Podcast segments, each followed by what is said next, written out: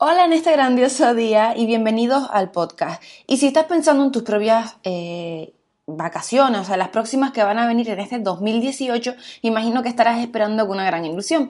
Pero eh, para que el tema económico no te frene a la hora de elegir un destino, pues he decidido eh, preparar este podcast pues con hasta 10 consejos que te permitirán ahorrar dinero antes y durante el viaje.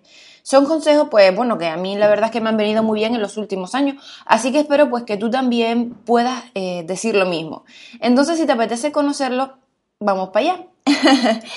y eh, mi consejo número uno es que reserva con antelación. Es verdad que que es todo un clásico, lo de reservar con antelación suele garantizarte pues precios más bajos en billetes de avión, reservas de hoteles y alquileres de coche.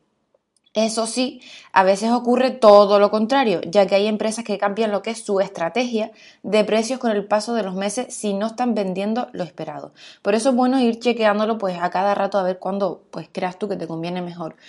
En el puesto 2, eh, o sea, mi consejo número 2 va a ser que viajes en temporada baja.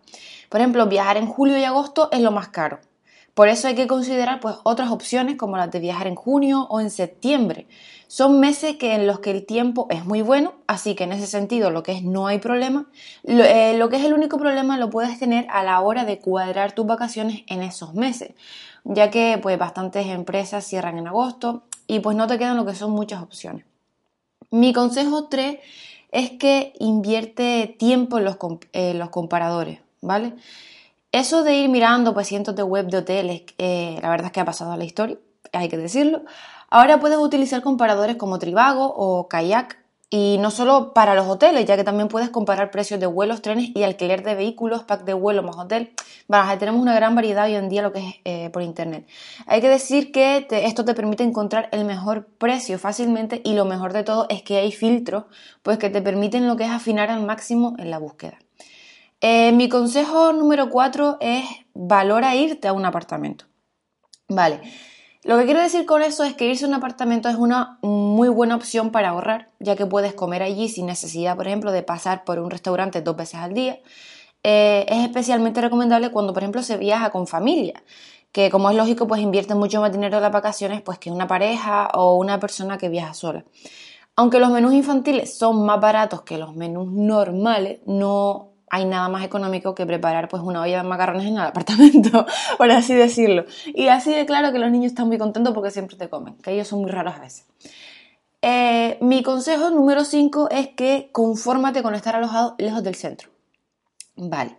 La ubicación del alojamiento suele ser siempre uno de los factores que más influyen en el precio. Cuanto más cerca quieres estar del centro o de monumentos importantes, pues más tendrás que pagar.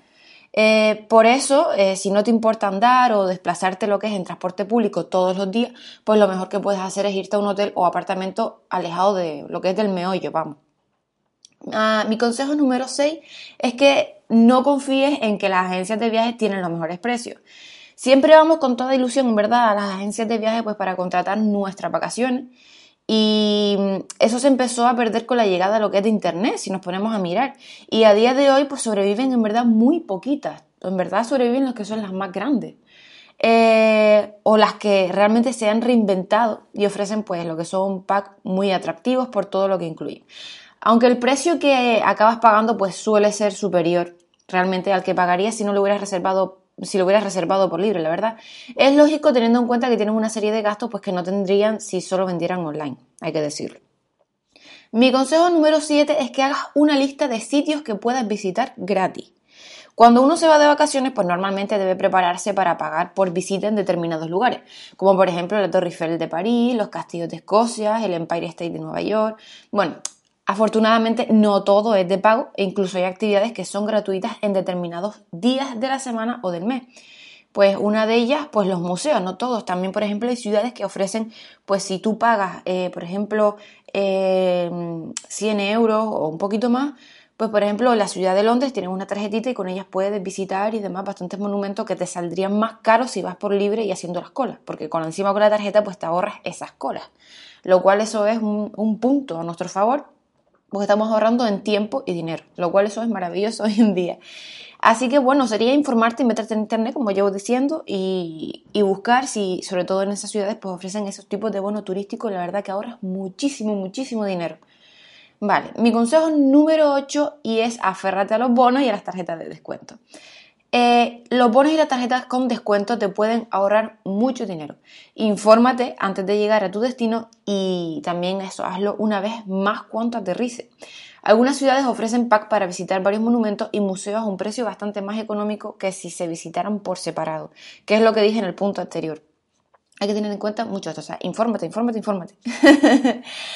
Al puesto número 9 para mí, mi consejo es muévete en transporte público. Alquilar un coche es mucho más caro que moverse en transporte público. Por eso te recomendamos apostar eh, lo que es por el autobús, el tren o el metro.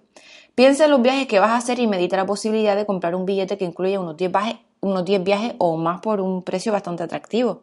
Por ejemplo, ahí eh, sé que la semana en París más o menos son 25 euros lo que es eh, en transporte público, lo cual es una ventaja, porque ahí alquilar un coche, aparte de que conducir es un horror, porque es un horror, es terrible, eh, vamos, te va a salir mucho más caro porque ahí está la zona azul, zona verde, entonces mucho, mucho más caro. Entonces lo recomendado en verdad es que cojas el transporte público y además que eh, a mí me resultó muy bueno allí. Verdad que es un poco, un poco, un poco caos, pero bueno, te terminas acostumbrando. Ya el segundo día ya eres como uno más allí. Y eh, mi consejo, bueno, mi último consejo, el número 10, y es que es busca chollos de última hora. Sí. en el punto 1 he hablado de la reserva con antelación, que a ver, que no tiene nada que ver con lo que con lo de buscar chollos de última hora, la verdad. Y aunque parezca mentira, los que esperan una última oportunidad a veces pues tienen premio y las cancelaciones de clientes o la escasa demanda de algunos alojamientos puede hacer que viajar en el último suspiro sea más económico que hacerlo con la máxima previsión. Pero tampoco te enfoques y dejes todo para última hora porque no siempre tampoco ocurre esto y a veces pagas eh, lo que es el triple y vamos. Eh, así que nada, tú como tú veas puede ser buscar, pero ya ten algo algo mm, visto y demás, que siempre, por ejemplo, lo que son bonos y demás, siempre puedes encontrarlas a última hora. Así que, pero bueno, si eres de los que da la cosa a última hora, pues tampoco tienes suerte. Eso es así.